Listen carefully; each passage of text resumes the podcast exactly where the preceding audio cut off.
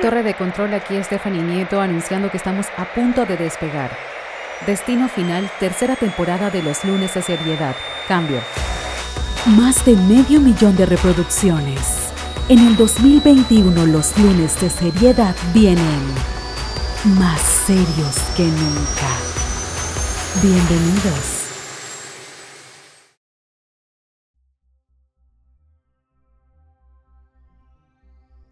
Hola, ¿qué tal mis queridas doñas y mis queridos doños? Y hoy arranca el mes de agosto del año 2021, 2 de agosto. Y voy a sonar una vez más a super doña, pero increíble lo rápido que el tiempo ha pasado este año. Faltan pocos meses para que el año 2021 culmine y yo no sé ustedes pero yo este mes de agosto lo he recibido total y completamente renovada, llena de una motivación e inspiración a tope. Porque sí, el mes de julio trajo consigo muchísimos retos, muchas situaciones incómodas, muchos aprendizajes, muchísimas cosas que quizá no teníamos ni idea que íbamos a hacer, vivir o experimentar. Faltan pocos meses para que este año, que ha sido un gran maestro, termine. Y la realidad es que, yo sé, al principio lo dijimos, empezamos este año llenándolo, llenándole ese equipaje con muchísimas expectativas. Y como siempre les pregunto, ¿de quién es la responsabilidad? ¿Las cosas van a cambiar porque mágicamente cambió el año? ¿O somos nosotros, nosotras, los y las responsables de que las cosas en nuestra vida mejoren, cambien o como a mí me encanta decirle, evolucionen. Para mí este año ha sido un gran maestro en múltiples aspectos de mi vida. No tenía la más remota idea a principio de este año de todo o de todos los maestros a los que tendría que enfrentarme, con los que tendría que hacer las paces, con los que tendría que batallar, por llamarlo de una manera. Grandes maestros. Día a día nos encontramos diferentes maestros en nuestras vidas. El tema, para no llamarlo problema, para no ponerle esa connotación negativa, el tema aquí es que en muchas ocasiones nos desistimos estamos total y completamente, como quien dice, a la defensiva y no deseamos aprender las lecciones que esos maestros vienen a darnos por primera vez o quizá a repetirnos. Y en el episodio pasado hablamos un poco de la versión de mí, aquella versión de ti, aquella versión de nosotros, de nosotras, que quizá ya no existe, aquella versión con la que muchas personas conectaron que hoy día lamentablemente ya no están en nuestras vidas o, afortunadamente quizá en el caso de muchas, no están en nuestras vidas porque ya esa versión con la que ellos o ellas resonaban no existe, quedó atrás, evolucionó, como lo quieras llamar. Y es que la evolución trae consigo muchas mieles, pero también alguna que otra lágrima. Y de eso hablaremos el día de hoy, mi querida doña y mi querido doño. Y si estás suscrito en nuestro newsletter, mensualmente recibes la carta seria del mes y hoy nuestras doñas y nuestros doños suscritos recibieron la carta seria del mes de agosto. Y estoy supremamente contenta con el resultado de esta carta porque de verdad la escribí desde lo más profundo de mi corazón. Y si deseas recibirla, pues te puedes suscribir en nuestra cuenta arroba equipaje de una mujer de Instagram. Puedes encontrar todos los links para poderte conectar de diferentes formas con toda nuestra plataforma. Así que sin más, mi querida doña y mi querido doño, continuamos con el episodio del día de hoy que está buenísimo para empezar este mes de agosto tenemos que ponernos unas pilas porque ya está casi por terminar el 2021 y yo sé que tenemos muchísimos objetivos, propósitos que deseamos cumplir, pero antes de eso hay muchas lecciones que tenemos que aprender para poder pasar al siguiente nivel. Así funciona todo en la vida, mi querida doña. Así que sin más, comenzamos. Y el episodio del día de hoy es titulado Gracias Maestros. ¿Y qué sería de la vida si todo, absolutamente todo, fuese como lo planeamos? Todo fuese tal y como lo deseamos.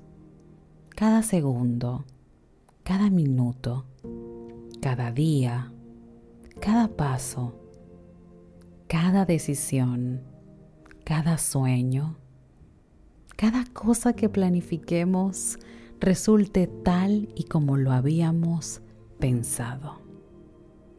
¿Qué sería de la vida si las cosas fuesen así, tan sencillas, tan fáciles, tan alcanzables, tan efímeras?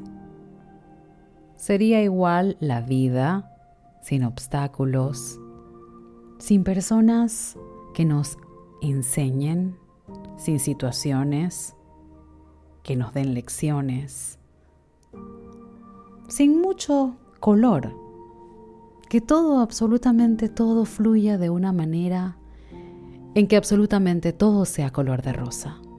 Un mundo mágico en el que no existan problemas, obstáculos, personas que no nos agradan al 100%, un mundo mágico en el que todos viviésemos como unicornios llenos de colores, viviendo una fantasía, viviendo en un mundo ideal.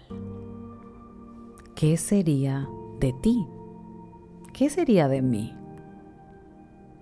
Si bien es cierto, debemos aspirar a vivir una vida llena de paz, de tranquilidad, una vida llevadera, una vida en la que podamos ir evolucionando, por no decir envejeciendo, sin mucho lío, sin mucho problema, sin confrontaciones. Al final del día no creo que exista una persona que diga conscientemente, ¿le suena esto familiar? ¿Recuerdan el episodio en el que hablamos de vivir desde la conciencia, episodio número 72? Que si aún no lo has escuchado, pues te invito a que lo hagas.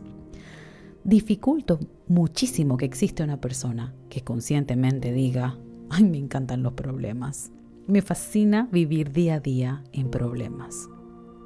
Lamentablemente, muchas personas viven en este círculo en este ciclo de problemas, de confrontaciones, de relaciones interpersonales conflictivas, de no sales de una para entrar en otra, y todo a su alrededor se ve de la misma manera. Este tipo de confrontaciones en el trabajo, con los compañeros, con los jefes, en la vida personal, qué sé yo, en todos lados. Pero esto tiene un trasfondo, esto tiene una razón de ser. Y el trasfondo y la razón de ser pues varía en cada individuo, porque cada uno de nosotros lleva a cuestas su equipaje.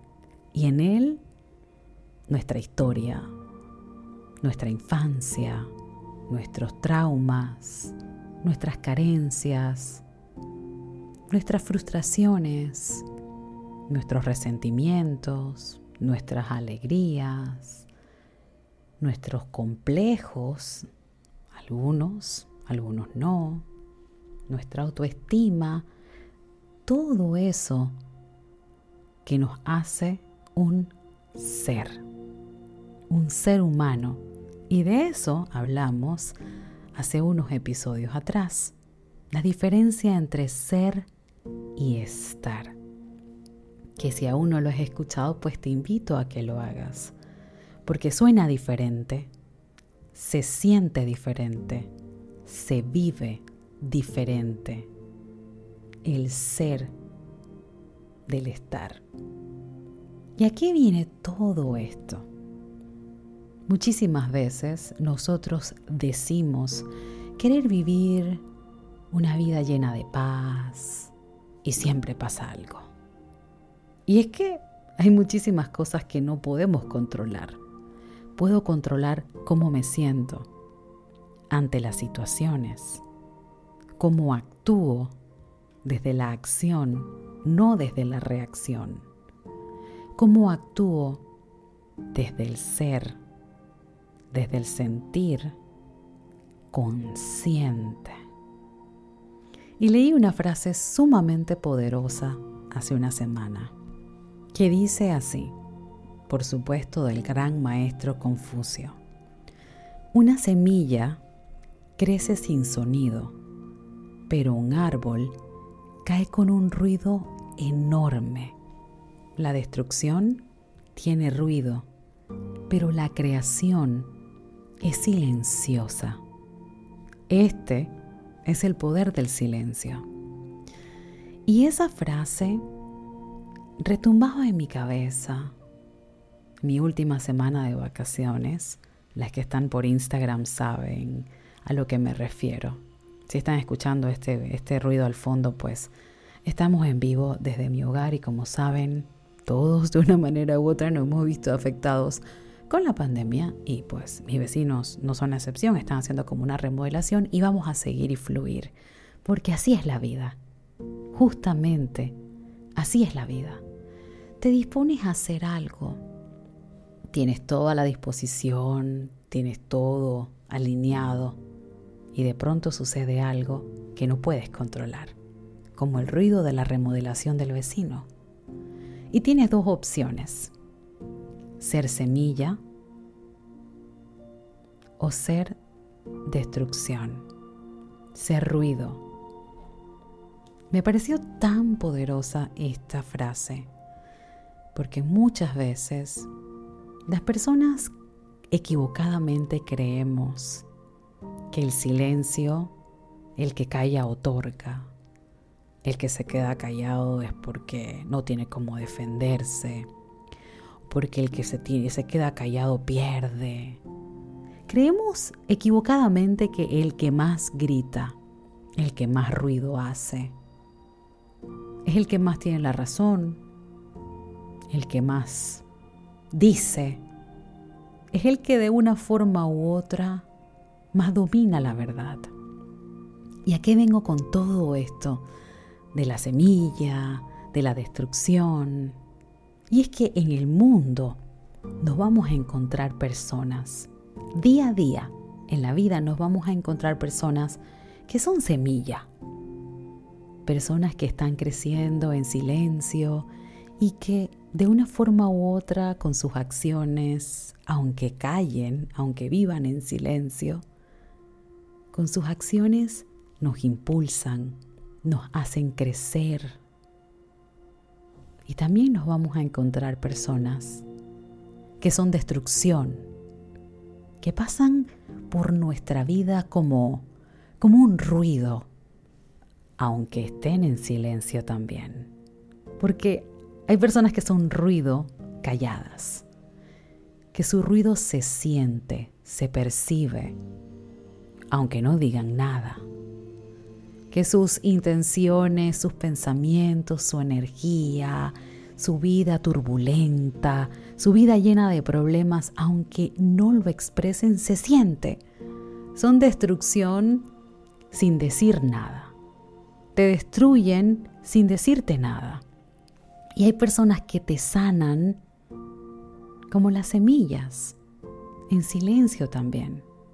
Y a ver, nos encantaría que todo el mundo fuese semilla nos encantaría que todos fuésemos semilla.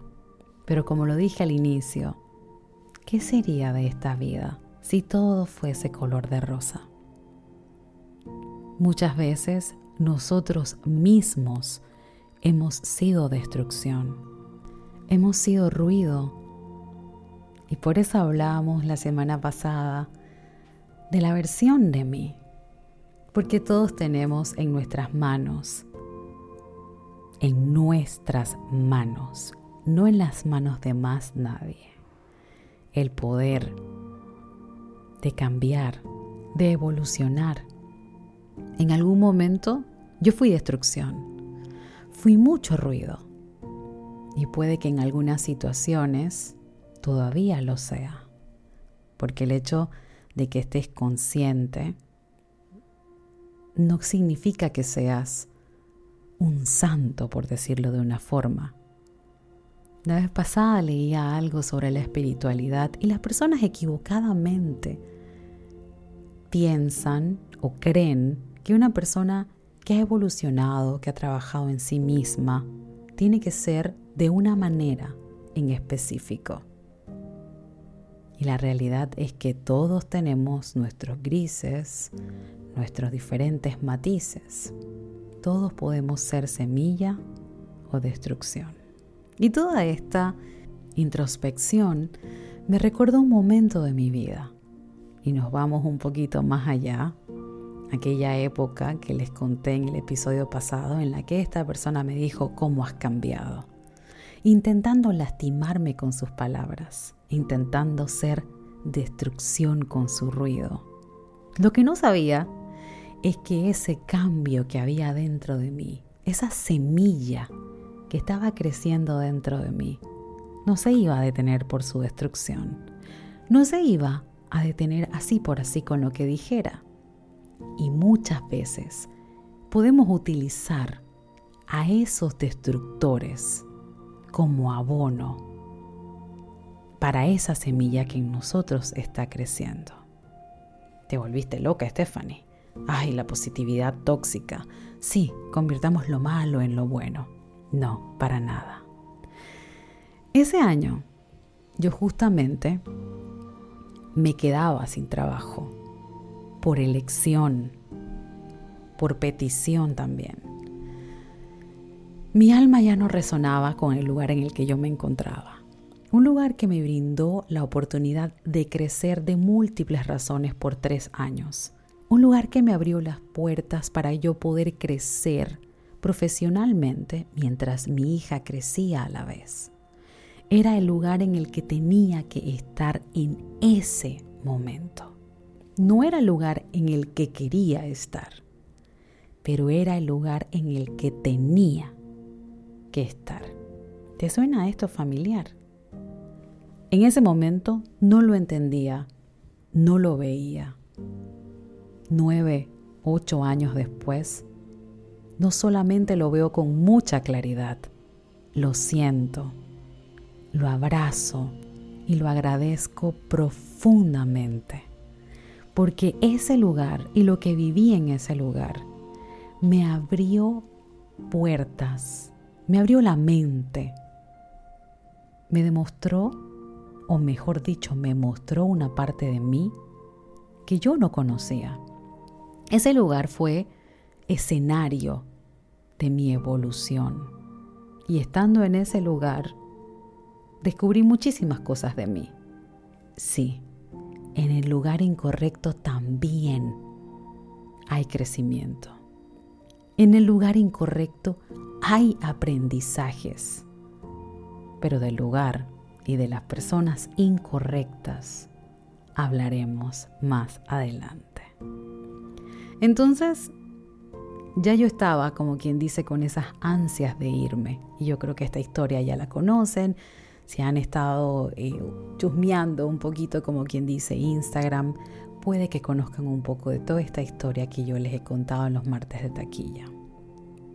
Yo estaba pidiendo un cambio y cuando tú estás listo para los cambios y aunque no estés lista y estás pidiendo, pues está, prepárate, aunque no te sientas lista y lo estás pidiendo, lo vas a recibir de una manera u otra. Y ahí estaba el cambio. Se me presenta la oportunidad para trabajar en una película con asistiendo directamente a un actor y todo parecía de maravilla. Yo estaba sorprendida por la oferta de trabajo. Yo, Stephanie Nieto, en serio, de tantas personas que pudiesen seleccionar para esto yo. Y sí, como dice mi madre, ahí estaba mi hija, Stephanie Nieto, siendo seleccionada para trabajar directamente con Robert De Niro en esta película. yo decía, pero bueno, yo la verdad que no creo que aprenda nada específicamente hablando de la profesión, no creo que aprenda nada trabajando como asistente personal de Robert De Niro. Pero ¿qué aprendizaje personal había de toda esta experiencia? Había detrás de toda esta experiencia, pues eso es otra cosa. Se me presenta esta oportunidad, yo quería cambiar de rumbo, yo quería salir de ese lugar. Mi lección ya estaba supuestamente aprendida, ya era momento de irme. Habían unos pequeños detalles con los que el universo no había contado y con los que mi subconsciente, en ese lugar en el que se encuentran todos los miedos, no estaba muy de acuerdo con el universo. A ver, vas a renunciar a un trabajo fijo en el que trabajas de 8 a 5, en el que tienes tu paga todos los 15 y todos los 30, en el que tienes tu rutina. Escúchense, escuchen a mi monstruo hablando adentro, ¿no? En el que tienes ya una rutina, entras a las 8, sales a las 5, a veces un poco más tarde, pero bueno, trabajas de lunes a viernes. Espérate, Stephanie. ¿Vas a renunciar a eso para un trabajo de 2, 3, 4 meses? ¿Y después qué? Hablaba un lado, el lado lleno de miedos, y el otro lado decía, pero Stephanie, aló, hola, es la oportunidad que querías, es lo que te encanta, vas a volver a filmar, vas a volver a ese mundo que tanto te apasiona. Aló, ¿qué es lo que te da miedo? Y comenzó esa batalla adentro de mí, siendo semilla yo misma y siendo destrucción. Todo adentro de este cuerpo de 1.58 metros de alto. Y de repente, por supuesto, ganó la semilla. Esta es la oportunidad que tú estabas esperando, Estefanía Nieto. Adelante, continúa con tus sueños. Dice la otra voz. ¿Y tu hija de tres años? O sea, en serio, Estás siendo sumamente inmadura e irresponsable por perseguir tus sueños y por no querer estar en un lugar en el que no te sientes 100% apasionada con lo que haces. Te vas a renunciar y vas a dejar a una niña de tres años en la incertidumbre. ¿Le suena esto familiar? Y hasta que llegó, y todo esto pasaba en loop en un sinfín esta conversación interna. Y acuérdense que a veces, la gran mayoría de las veces, padecemos, sufrimos más por lo que pensamos, imaginamos y por ese monólogo interior que a veces es sin parar. Sufrimos más por eso que por la misma realidad en sí. Todas esas conversaciones que yo tenía venían de mis miedos, la otra venían de mis anhelos, desde mi sentir, desde mi yo, desde lo más profundo, ese yo que había quedado adormecido por unos años, porque tenía que hacer lo que tenía que hacer, lo entendía, lo abrazaba y hoy día me lo aplaudo y me lo agradezco, me lo perdono, porque a veces tomamos decisiones conscientes, decisiones desde la conciencia, no siempre se puede estar desde el sentir. Esa es la verdad. Entonces, toda esta paradoja, finalmente, tomo la decisión. Pero, desde los miedos y sin querer salirme de mi zona de confort, armé un plan. Llego yo toda entusiasmada y llena de motivos y según yo, con la solución en las manos, le cuento a la gerente de aquel lugar de mi plan. Le digo, se me presentó esta oportunidad de trabajo que la quiero tomar. Anhelo, deseo tomar esta propuesta de trabajo. Sin embargo, son tres, cuatro meses y entiendo, yo estoy contratada aquí en la empresa y no me pueden dar tres meses, cuatro meses de vacaciones, qué sé yo le propongo, le digo yo a la señora, y ya yo veía su cara, ¿no? Veía todo su lenguaje corporal, pero yo seguía tratando de convencerla, aún sabiendo cuál iba a ser la respuesta. Le digo, le propongo, me voy el mes de vacaciones que tengo y los otros tres meses me voy de licencia sin sueldo. Y yo me encargo de conseguir mi reemplazo. Después de eso, pues puedo retomar y seguir con mi trabajo. Todo este plan yo lo hice desde la memoria de los miedos. ¿Le suena esto familiar? Desde ahí yo tomé todas las decisiones porque mi subconsciente estaba total y completamente al mando. Aquella voz, aquella mujer llena de miedos, estaba tomando el mando de la conversación. Yo sabía la respuesta. Faltaba muy poquita intuición para verle la cara a la gerente, supremamente expresiva con su lenguaje corporal, que esperaba que yo terminara de hablar para decirme, ay mamita, lo lamento mucho, preséntame tu carta de renuncia y que te vaya súper bien. Estoy muy contenta con la oportunidad de trabajo que te dieron, pero yo no te puedo dar tres meses de licencia sin sueldo, así que me avisas cuando terminas. En ese instante, yo no sabía si llorar, si tener rabia, no sabía cómo, cómo, cómo actuar. Quedé total y completamente sin piso, porque mi zona de confort había sido total y completamente estremecida.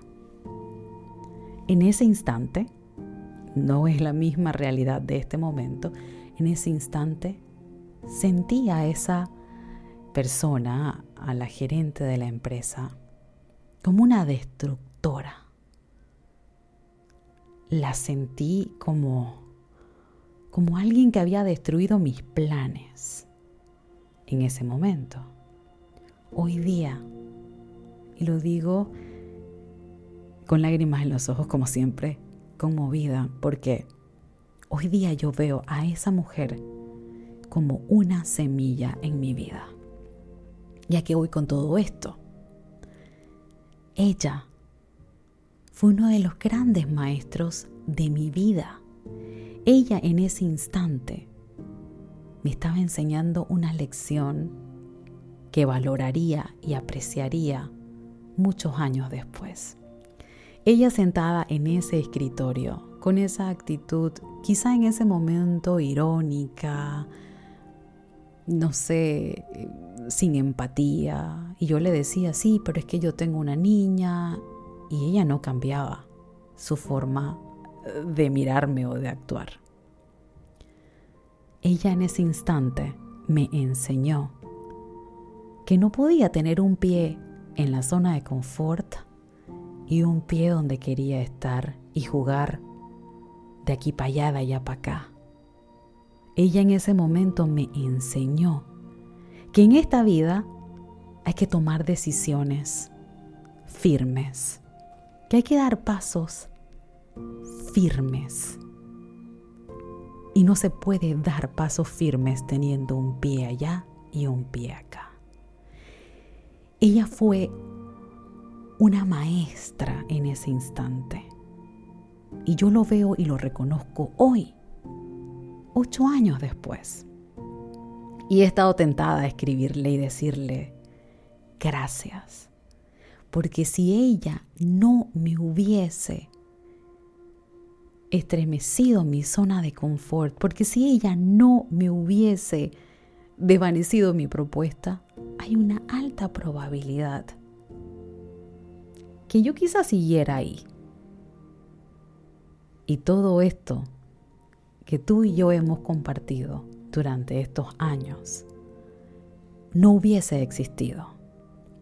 Ay, pero qué exagerada. Yo desde ese entonces tenía la idea de hacer todo lo que he logrado, todo lo que he construido estos últimos años. Pero no tenía mucha necesidad, porque estaba cómoda. Cuando estás cómodo, cuando no hay mucha necesidad, no haces muchas cosas. Desde la comodidad no se crean muchas cosas. Desde el mundo color de rosa no se tiene muchas ideas porque no hay necesidad, porque todo lo tiene fácil. Y no estoy diciendo que hay que estar siempre en problemas y en necesidad para poder ser creativo y poder evolucionar. Te estoy diciendo que esas situaciones y vicisitudes de la vida son grandes maestros. Es una maravilla que la vida nos presente las lecciones así. ¿Qué viniste a enseñarme? Esto que estoy viviendo en este instante, ¿qué vino a enseñarme? Y a veces los maestros son personas, son situaciones, son películas. Yo recuerdo la primera vez que lloré después de un accidente automovilístico en el que casi perdemos la vida mi hermana, mi hija, mi mamá y yo. Y yo estaba tan en shock y nada me hacía llorar, porque yo estaba en un modo resuelve, resuelve, resuelve, que nada, todo, está bien, todo está bien. El auto, el seguro, la ambulancia, ta, ta, ta. Me pasé en ese estado de alerta, de accionar por varias semanas, hasta que un día vi una película y me quebré. Y ahí estaba. Una simple película, puedes pensarlo, diciendo las palabras correctas, presionando los botones correctos, para que yo finalmente pudiera llorar, asimilar esa lección tan dura que habíamos pasado. Hay grandes maestros en cada persona, hay grandes maestros en cada situación, aunque para nosotros sean destructores. Y todo esto que les estoy contando, respondiendo un poquito también la pregunta, porque en algunas ocasiones me han preguntado, ¿cómo te inspiras? Pues aparte de que me han pasado muchas cosas, a mis 38 años he vivido cualquier cantidad de situaciones. O sea, he tenido bastantes maestros. Pero aparte de eso, estoy tan abierta, tan pendiente, emocional, psicológica, espiritualmente, tan atenta a todo lo que pasa alrededor mío, que encuentro grandes maestros en cada cosa. Yo he elegido vivir viendo lo extraordinario en lo ordinario. Y desde ahí vivo. Veo una persona y veo una historia. Entonces estaba yo con mi hija viendo un día la película Ralph el Demoledor. Y todo el mundo odiaba a Ralph porque todo lo destruía, porque todo lo dañaba. Y así somos nosotros. No rechazamos al que destruye, rechazamos las situaciones que nos vienen a destruir nuestros planes. Rechazamos qué sé yo, las eventualidades que de una forma u otra entorpecen el plan humano que teníamos. ¿Te suena esto familiar? Entonces estoy viendo yo Ralph el Demoledor y estaba muy recién todo esto de haber perdido el trabajo, por llamarlo de una forma, porque en verdad no fue una pérdida, fue una gran ganancia de la cual estoy total y completamente agradecida, hoy y siempre porque si eso no me hubiese pasado, ten por seguro que yo no estuviese aquí. Y estoy yo viendo Ralph el Demoledor. Y dentro de la historia comienzo a ver reflejada mi vida o algunas situaciones de mi vida en las que me hubiese gustado que todo fuese perfecto y que nunca nada se hubiese dañado. ¿Quién quiere sufrir? ¿Quién quiere experimentar una molestia? Lo hablamos al principio.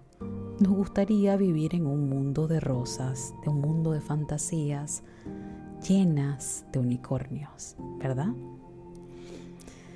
Y justamente cuando se desarrolla la película y los personajes se dan cuenta que el personaje que todo lo reparaba no tenía sentido porque ya no estaba Ralph para destruirlo. ¿Qué iba a reparar? Nada.